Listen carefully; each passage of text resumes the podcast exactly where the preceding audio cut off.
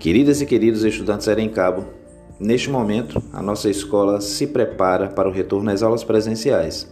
Mas antes disso, nós iremos aplicar as avaliações diagnósticas. As avaliações diagnósticas, elas não terão caráter quantitativo, ou seja, elas não atribuirão nota para o aluno, mas elas servirão de parâmetro para o professor com caráter qualitativo para saber como está o aprendizado do estudante até o presente momento. Esses parâmetros servirão de norte para que o professor possa preparar o seu planejamento e estratégias para a conclusão do ano de 2020 com êxito com vocês.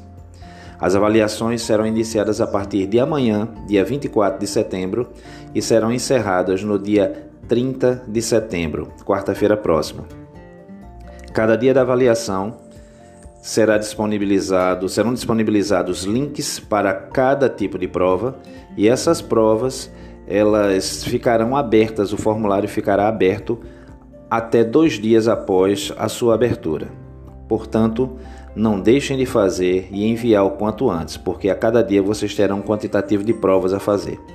Nesses dias de avaliação diagnóstica, os professores não postarão aula, apenas as avaliações diagnósticas, até porque nós precisamos ter esse consolidado para poder a partir daí partir para o ensino verdadeiramente híbrido, ou seja, uma parte na escola e uma parte online.